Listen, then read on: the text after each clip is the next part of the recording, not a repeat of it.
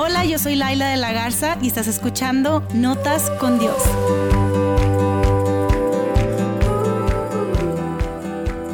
Y llegamos al tercer día del devocional, de lo curioso del intercambio que encuentras en la app de la Biblia llamada YouVersion. Eh, y el día de hoy se titula Nuestra pobreza por su riqueza. Y me encantaría que lo leas, que lo hagas en la aplicación, pero también que lo escuches y que medites en esto. Te voy a leer 2 Corintios 8:9 que dice así: Porque conocen la gracia de nuestro Señor Jesucristo, que siendo rico, sin embargo, por amor a ustedes, se hizo pobre, para que por medio de su pobreza ustedes llegaran a ser ricos. Espero que disfrutes el tercer día del devocional, lo curioso del intercambio.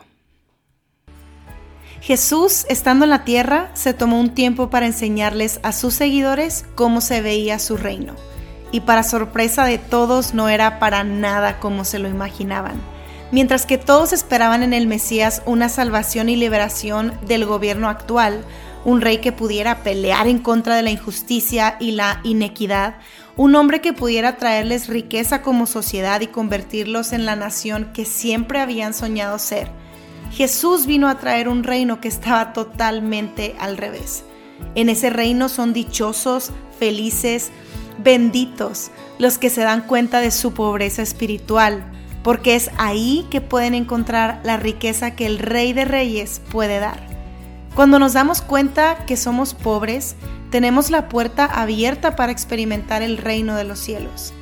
Jesús lo dijo así, Dichosos los pobres en espíritu, porque el reino de los cielos les pertenece. Cuando conocemos a Dios nos damos cuenta de que sin Él estamos muertos. Sin Dios a nuestro lado y a nuestro favor, como decimos por ahí, simplemente no la armamos. Y ahí, al darnos cuenta de que somos pecadores y totalmente pobres en espíritu, Jesús nos dice, felices los que lloran, porque serán consolados y nos recuerda lo que le dijo aquella mujer que fue encontrada en adulterio, yo no te condeno, vete y no peques más.